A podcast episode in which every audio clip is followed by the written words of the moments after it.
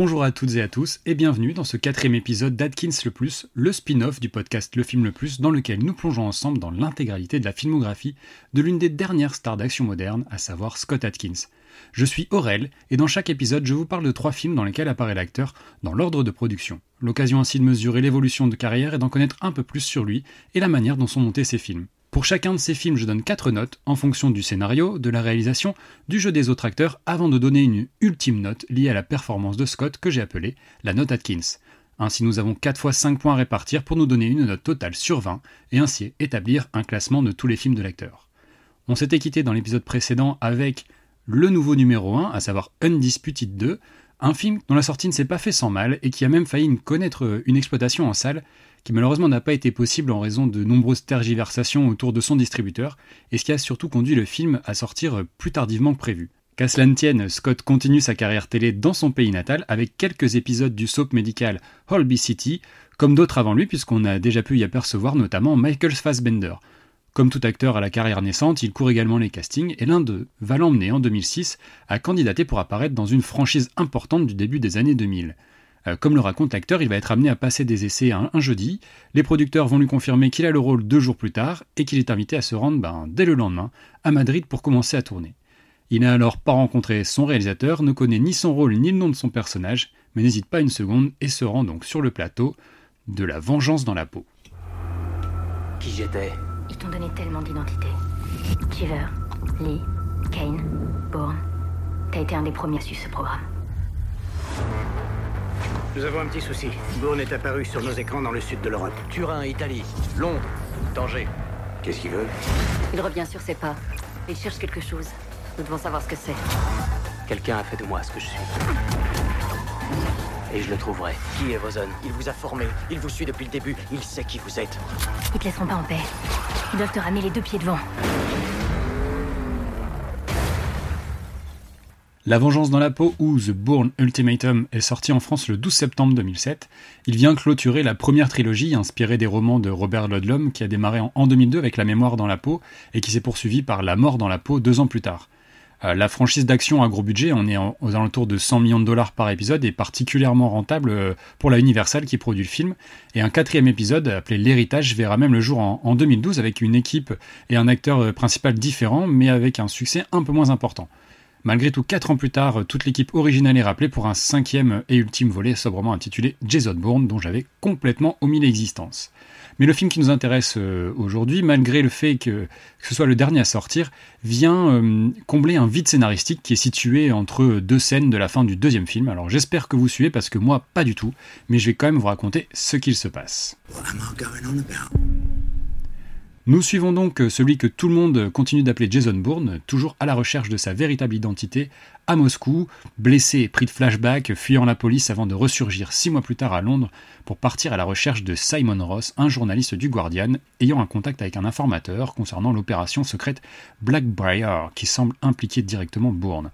Le journaliste se fait sniper en pleine gare de Waterloo, mais parce qu'il est super balèze et ultra mobile, Bourne va continuer ses investigations à Paris, Madrid et Tanger afin de découvrir la vérité sur ce qu'il est et pourquoi il est ce qu'il est, quitte à foutre un sacré bordel dans l'organigramme de la CIA.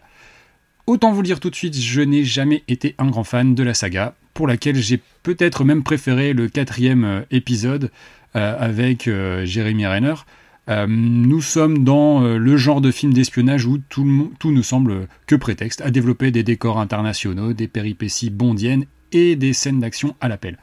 L'histoire se tient pour autant, hein, mais j'ai personnellement beaucoup de mal à suivre ce type de récit.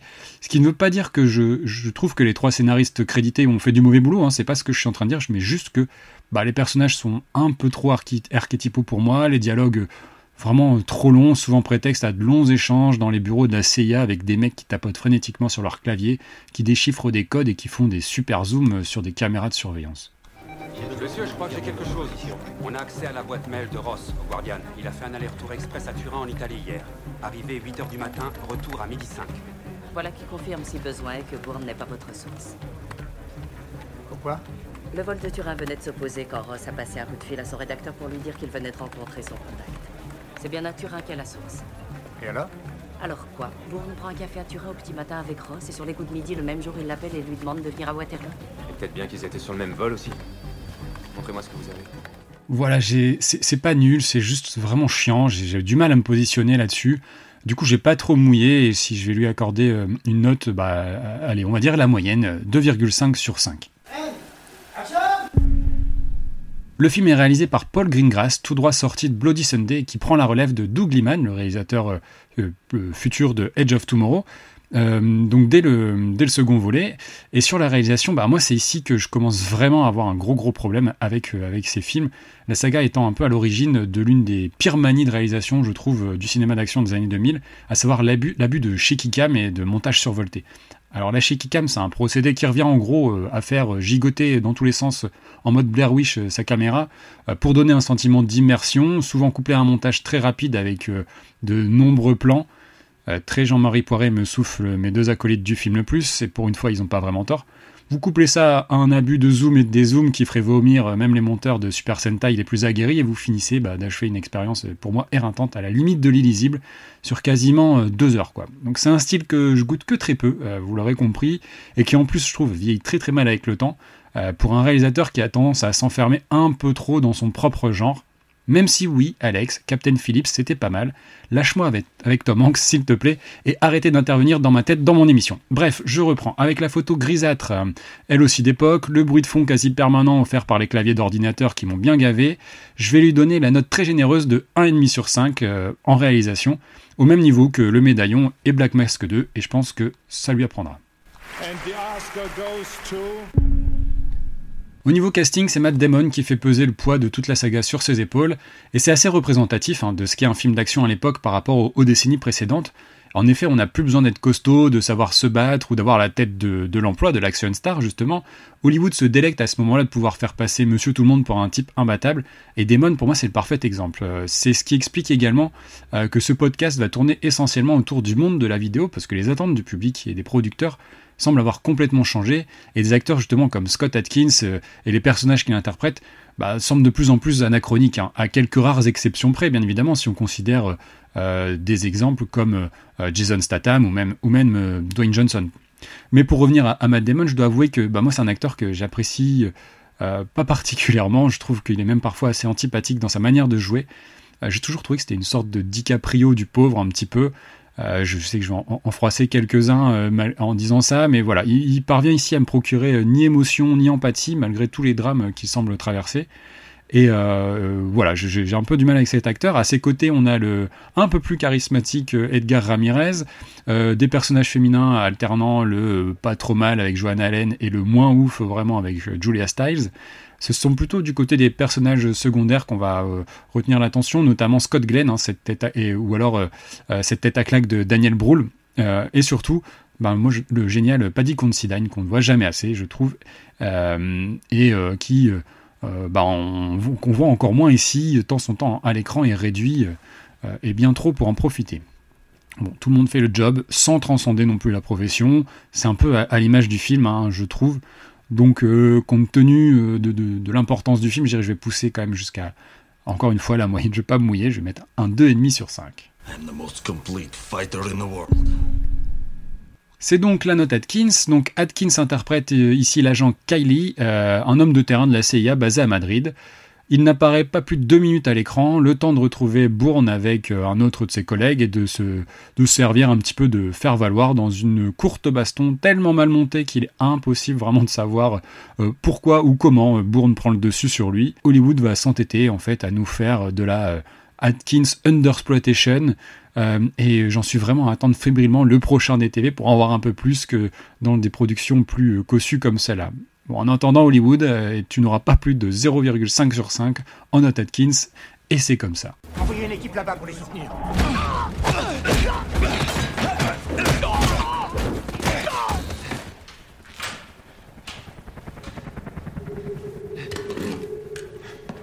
Sécurisez la ligne filaire, vite, et donnez le feu vert à l'équipe 2. Et donc, avec un total de 7 sur 20, le troisième Jason Bourne se retrouve à se battre avec Espion Amateur pour la troisième place de notre classement. Et comme je trouve le film de Teddy Chan bien meilleur, je trouve que c'est une bien meilleure proposition de cinéma, je vais lui laisser euh, euh, sa troisième place et rétrograder La Vengeance dans la peau dans une déjà pas si mal quatrième place du classement, d'un classement qui est enfin devenu un top 10. Euh, voilà, on en a fini avec ce film. Il est temps pour Scott maintenant de poursuivre là où ses qualités sont reconnues, quitte à s'enfermer dans un microcosme, hein, je l'ai dit tout à l'heure, mais au moins pouvoir travailler et faire preuve euh, de toutes ses qualités à l'image. De ce côté-là, bah, c'est son lien privilégié avec le réalisateur qui lui a mis le pied à l'étrier, une nouvelle fois Isaac Florentine, euh, qui va être déterminant et qui va constituer une aide précieuse, puisque après une dispute 2, Florentine est choisi par le producteur Moshe Diamond pour mettre en image le prochain film de sa poule aux œufs d'or, qui termine à ce moment-là un long tunnel de films destinés à la vidéo après une riche carrière dans les années 80 et 90 au cinéma. Je veux bien entendu euh, parler euh, du seul et de l'unique Jean-Claude Van Damme. Donc on va embarquer à nouveau pour la Bulgarie sur le tournage de, sur le tournage de The Shepherd, ou euh, Border Patrol, ou Trafic Mortel, ou L'empreinte de la vengeance.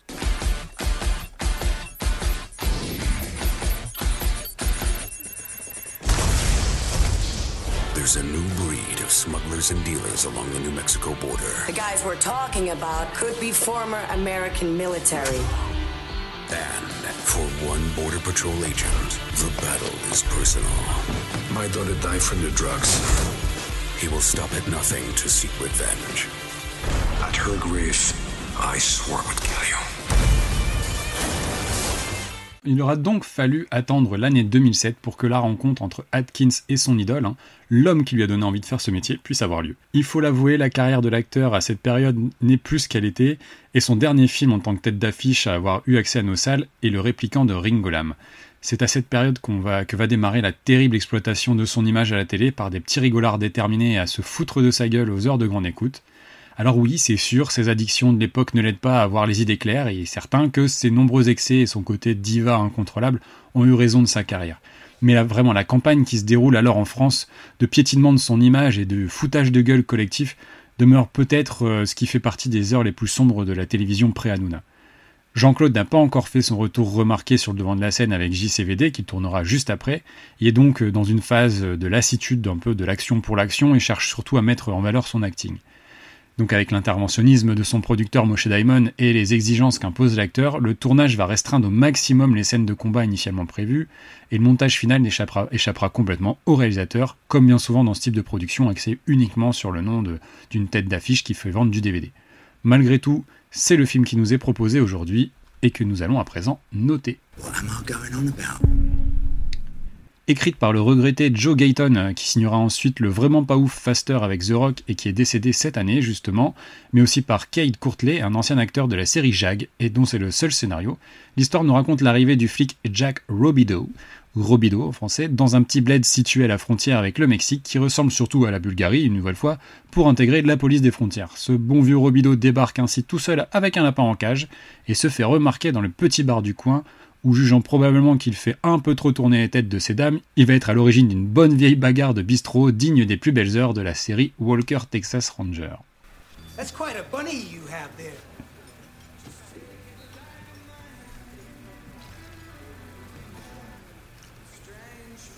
Now, that's not very nice, ignoring me when I'm talking to you. Especially since you've already shown what a gentleman you are. Shut up, Lexi. I think Lexi likes you. And that means I don't. I'm just trying to have a meal. And I'm trying to figure where the hell you get off, making me look bad with my girl. Check, please.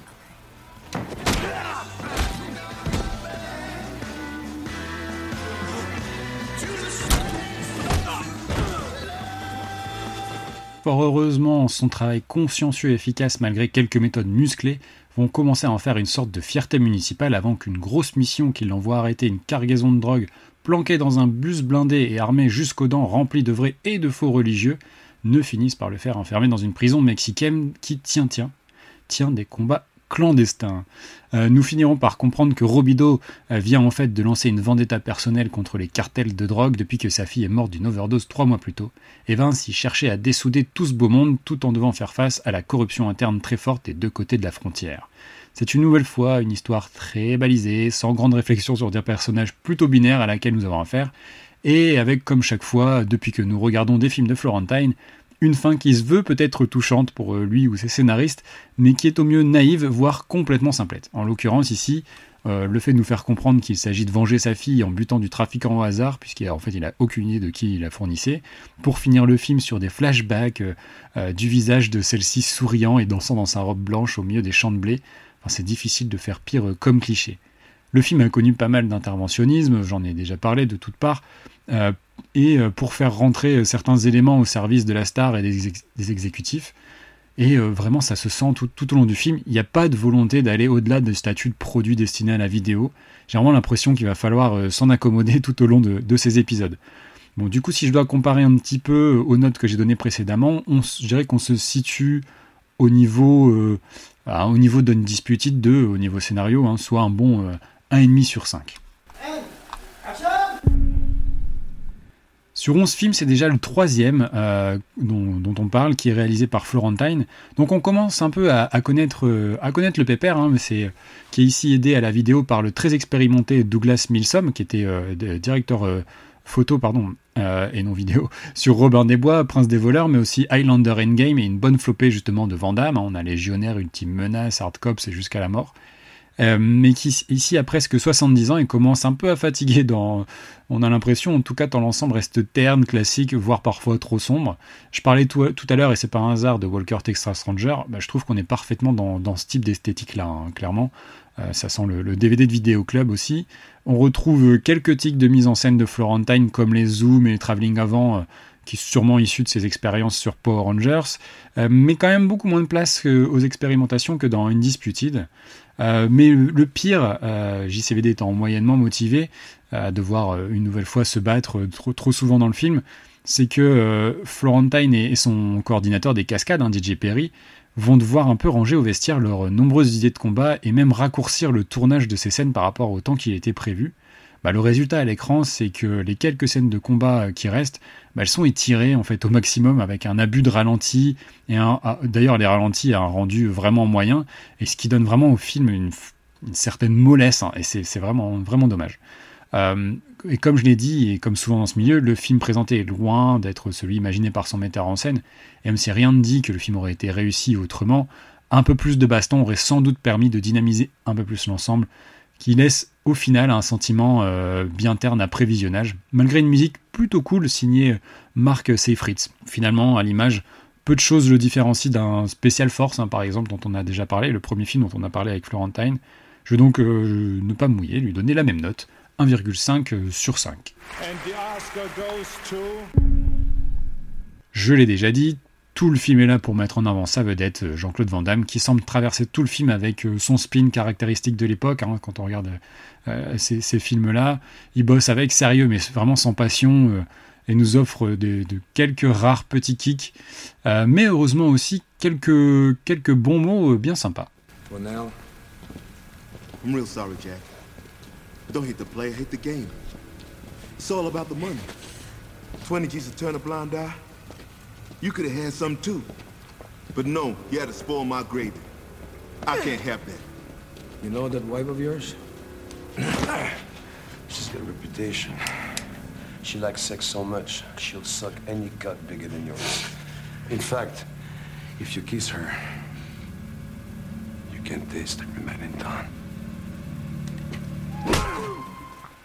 Son coéquipier est interprété par Gary McDonald, un acteur euh, télé de second plan ayant euh, déjà croisé la route de Scott Atkins dans les séries nationales euh, donc en Angleterre avec Scott, tout comme Nathalie Girob qui incarne la chef de la patrouille en surjouant un peu comme souvent dans ce type de, production avec ce type de personnage, en surjouant vraiment, vraiment l'autorité.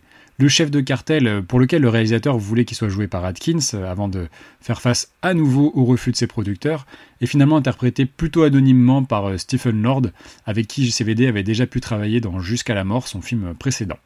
A noter également la présence muette de Bianca Van Varenberg pour jouer la fille de Robido dans ces magnifiques flashbacks que j'évoquais tout à l'heure, ce qui est logique puisque Bianca est dans la vraie vie la fille de Jean-Claude Van Damme. Tout ça donne donc plutôt moyen, sans être honteux, ni représenter le haut du panier de ces petites productions. Bon, vous avez trouvé que c'est pas très original, mais je vais également lui attribuer la note de 1,5 sur 5. Au mieux de tout ça, Atkins hérite donc du rôle de Carp, un homme de main chargé de mettre à terre tous ceux qui ne rentreraient pas dans le rang des volontés de Benjamin Meyers, le trafiquant en chef. Le rôle a été d'une grande frustration pour l'acteur en raison de l'importante réduction du temps accordé aux scènes d'action, mais surtout parce qu'il en attendait forcément beaucoup d'un mano à mano avec son idole. Euh, finalement peu motivé et assez peu en confiance, euh, il faut le dire. Heureusement, ils auront l'occasion de se rattraper par la suite, et JCVD aurait même évoqué avec Atkins l'idée d'en faire le personnage principal d'une série Kickboxer, qui deviendra euh, finalement plusieurs films pas ouf avec le fadas Alain Moussy en lieu et place d'Atkins. Il s'en sort ici correctement malgré un temps à l'écran euh, euh, réduit, semble surtout s'amuser à interpréter un méchant, un bad guy. Euh, on sent toutefois qu'il aimerait prendre plus le lead sur ce type de situation, d'autant qu'il affiche un charisme vraiment supérieur à, celui de Stephen Lord, qui joue ici un peu les, petits chefs. Quoi. Il fait donc les choses avec sérieux et en train, mais ne parvient pas non plus à transcender le film par sa prestation, surtout en raison du fort interventionnisme qu'a connu, le film. Du coup, à prestation moyenne, euh, note moyenne, euh, je vais lui attribuer la note de 2,5 sur 5. Donc avec un 7 sur 20, le film atteint le même niveau que des bandes comme Espion amateur ou que le Jason Bourne.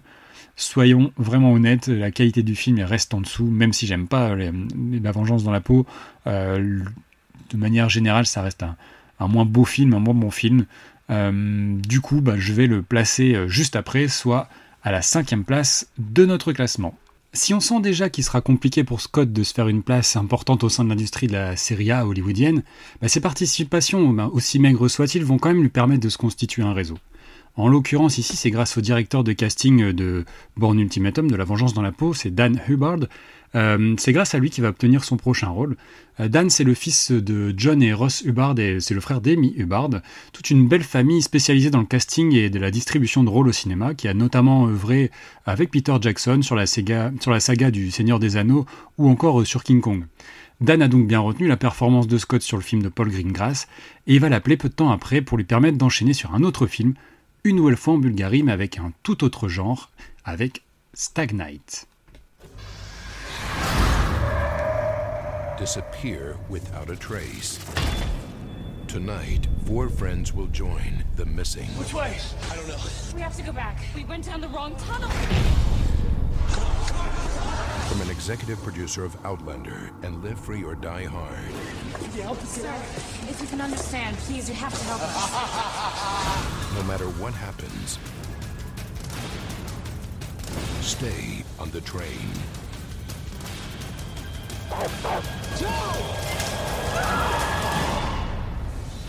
Stagnite. What was that? Stagnite voit le jour sous la houlette de deux producteurs, Chris Eberts et Arnold Rifkind, Eberts a été producteur exécutif dans la première moitié des années 2000 euh, sur des films comme Mission Alcatraz avec Steven Seagal, The Punisher ou encore euh, Lord of War, tandis que Rifkin lui s'est spécialisé dans la production de films avec Bruce Willis sur des titres comme Bandit, Les larmes du soleil, Mon voisin le tueur 2 ou encore euh, Sixteen Blocks. À deux, ils vont fonder la, société de production Rufkin Eberts, spécialisée dans les films de série B à petit budget, entre les années 2007 et 2009, euh, ils vont commencer avec Timber Falls et euh, conclure avec euh, Night Train, qui semble assez proche du film qui nous intéresse aujourd'hui. Il confie le scénario et la réalisation de cette petite bande horrifique à environ un million et demi de dollars à un novice de la mise en scène qui vient de se faire remarquer pour le scénario de Flight Plan avec Jodie Foster. son nom c'est Peter Dolling. Stagnite raconte donc l'histoire de Mike, un jeune New-Yorkais promis à un bel avenir et qui doit épouser prochainement sa fiancée Claire. Pour l'occasion, ses amis Joe et Carl lui ont préparé un enterrement de vie de garçon, une Stagnite, à laquelle s'est invité son peu fréquentable frère Tony, persuadé qu'il sera témoin de cette union. Bien décidé à faire dans le classique et le cliché, le comportement de Tony va les amener à devoir quitter précipitamment le club de striptease miteux dans lequel il s'était installé, nos quatre garçons pleins d'avenir vont alors prendre le métro, dans lequel ils vont retrouver les stripteaseuses Michel, que Karl a déjà pleinement séduit, et son amie Brita, qui face à la lourdeur de Tony va finir par sortir sa lacrymo et entraîner tout ce beau monde à quitter la rame de métro pour se retrouver dans une ancienne station fermée depuis plusieurs décennies. Comme il s'agit d'un film d'horreur bien balisé, un groupe de quatre va alors partir dans les tunnels du métro pour trouver un moyen de sortir, tandis que Karl et Michel, en route même dans un lieu dégueulasse, vont attendre sur le quai et ainsi profiter pour euh, faire connaissance plus en profondeur. On n'a plus qu'à marcher jusqu'à la station suivante. Dans les tunnels T'as une meilleure idée? Et si un train arrive? S'arrête pas ici, idiot. Je veux dire si un train arrive quand on est dans le tunnel.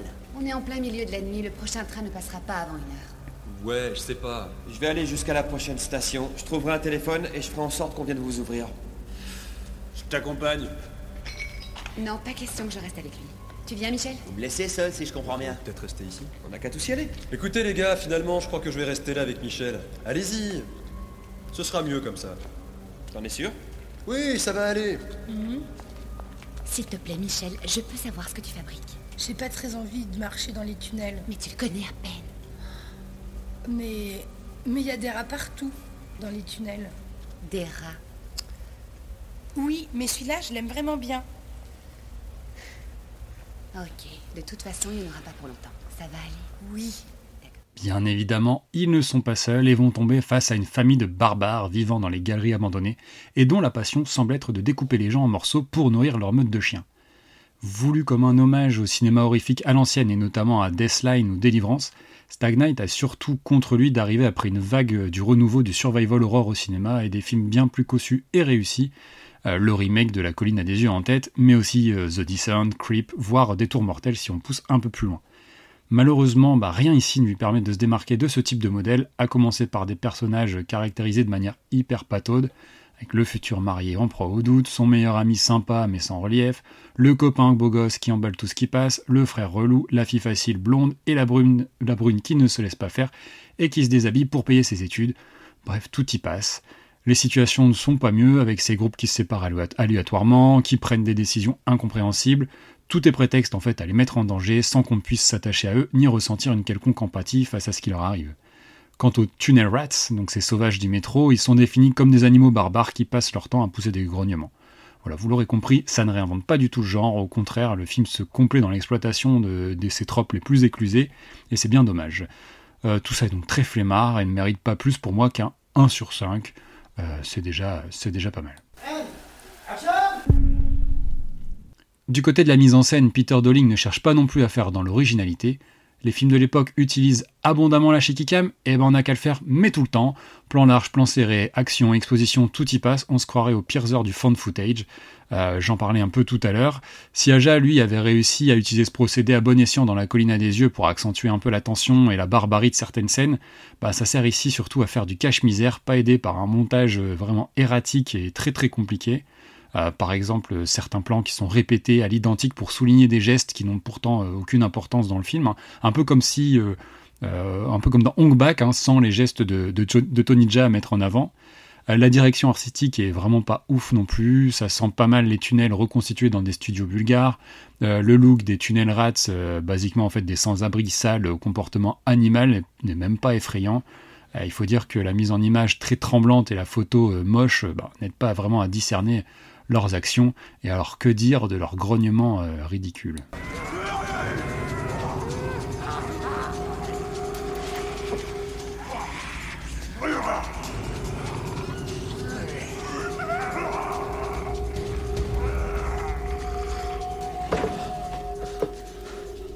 Mike. Hé Hé C'est moi que vous cherchez, sale fils de pute Là Allez Venez vous battre Qu'est-ce qu'il fait Il Ramenez-vous, bande de hey.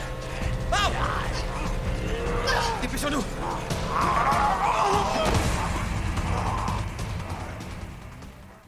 On peut quand même toutefois se rattraper à quelques effets de maquillage gore sympas, mais c'est à peu près tout ce qui a sauvé dans cette petite production sans grande ambition, et d'ailleurs très peu connue, même chez les amateurs euh, de ce type de film, un peu comme moi. De manière globale, le film est tellement moche que c'en est parfois difficile à regarder. J'ai hésité à lui donner un point, euh, mais après réflexion, franchement, je vais lui mettre 0,5 sur 5. Euh, il y avait tout de même de, bons modèles à suivre, c'est bien dommage. La tête d'affiche du casting est assurée par euh, le pas très charismatique Kip Pardue, vu dans le Driven de Star Stallone, ou encore dans Hostel 3 et plus récemment en Frank Dean dans la série Runaways. Il livre ici une, performance euh, franchement très loin d'être mémorable. Le frère Casco, lui, est joué avec aplomb par Breckin Meyer, peut-être l'acteur le plus connu de tous et qui a une petite carrière dans les années 90 avec La fin de Freddy, Payback, Clueless ou Dangereuse Alliance, et qui deviendra surtout plus tard auteur et co-créateur de la série déjantée Robot Chicken, mais aussi de la méconnue et pourtant chouette série Men at avec le cancel de Danny Masterson. Il fait ici ce qu'on lui demande, il joue les lourdeaux de service et s'en sort avec les honneurs et a une mise à mort euh, plutôt sympa. L'antagoniste féminin euh, intelligent est assuré par Vanessa Shaw, qu'on a vu dans Eyes Wide Shut, 40 jours, 48, 40 nuits, et surtout la colline a des yeux, ce qui est euh, plutôt notable hein, quand on considère ce qu'elle est amenée à nouveau à subir ici, peu de temps après la difficile scène de la caravane de, la colline à des yeux. En l'occurrence, là, elle est euh, à nouveau victime d'une tentative de viol par des sauvages cannibales, dans une scène bien moins impactante toutefois, et surtout une implication générale bien moindre, probablement bien consciente euh, du type de produit qu'elle est en train de tourner. Euh, on peut noter également la présence de Luca Bercovici, euh, grimé en, sauvage. Hein. lui, c'est un habitué de longue date des productions horrifiques pour Vidéo Club. Il a même été réalisateur de films comme euh, Ghoulies, Rockula ou encore The Granny dans les années 80 et 90. Il n'y a rien de bien notable hein, chez les autres acteurs qui prennent le temps d'écran qu'ils peuvent et qui n'ont pas l'air plus impliqués que ça. De manière globale, c'est tout de même, je pense, qu'il y a de, plus à sauver dans le film, donc j'ai un peu poussé la note avec un honorable 1,5 sur 5.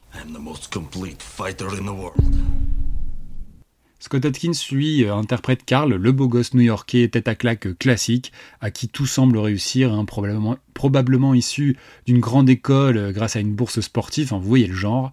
C'est un rôle vraiment à part hein, quand même dans sa filmographie, en dehors évidemment des personnages qu'il peut interpréter dans les séries télé, mais comme il le dit lui-même, bah, il aime travailler, il cherche pas à jouer les difficiles, hein, tout ce qu'il peut tourner, il tourne, peu importe le genre, le budget et la qualité, l'important c'est de pouvoir bosser. Ses capacités martiales ne sont pas du tout sollicitées. On est à 100% dans un, rôle acting euh, pour lequel il a quand même dû apprendre à tenir un accent new-yorkais, soit une nouvelle corde à son arc après euh, avoir tenu l'accent russe de, Boyka. Malheureusement, son personnage euh, fera partie des premières victimes et l'acteur disparaît complètement du film après avoir vu sa tête coupée au bout d'une grosse demi-heure de film. Euh, pour lui, le souvenir sera assez euh, douloureux quand même, hein, entre le moulage de sa tête, les heures passées au maquillage, le tournage avec le visage et le corps plein de faux sang, euh, gluant. C'était, voilà, on peut pas dire qu'il se soit trouvé une vocation pour le genre à ce moment-là. il fait malgré tout le job sur le temps qu'il a à l'écran et on peut que saluer le fait que son jeu soit exploité, et pas uniquement son athlétisme et ses capacités martiales ce qui, in fine, peut s'avérer un peu plus frustrant, mais euh, voilà, pour l'effort, j'ai quand même envie euh, d'attribuer une note généreuse, une note Atkins généreuse à 1,5 sur 5 également. Donc avec une note finale de 4,5 sur 20, le film rejoint euh, le médaillon à la 9 place. je considère quand même que le médaillon est un film plus fun à voir. donc pour ne pas avoir d'égalité, je vais placer Stag Night à une logique 10 place, juste au-dessus de Black Mask 2, ce qui me paraît assez juste. Voilà, je, vais, vous récapitule donc euh, nos trois nouvelles entrées. On a La Vengeance dans la peau qui se classe quatrième avec une note de 7 sur 20, juste devant The Shepherd qui hérite du même nombre de points, tandis qu'avec ses 4,5 euh, sur 5, Stag Knight se hisse difficilement à la dixième place. Euh, ainsi se termine notre épisode. J'espère qu'il vous aura plu. Si c'est le cas, n'hésitez pas à partager, à commenter sur les réseaux et à vous abonner à, nos émissions. Vous pouvez dès à présent retrouver le classement complet sur la page Sens Critique du podcast Le Film le Plus. Je vous mets de toute le lien en description. Un grand merci de m'avoir écouté, on se retrouve bientôt pour un nouvel épisode. En attendant, vive la bagarre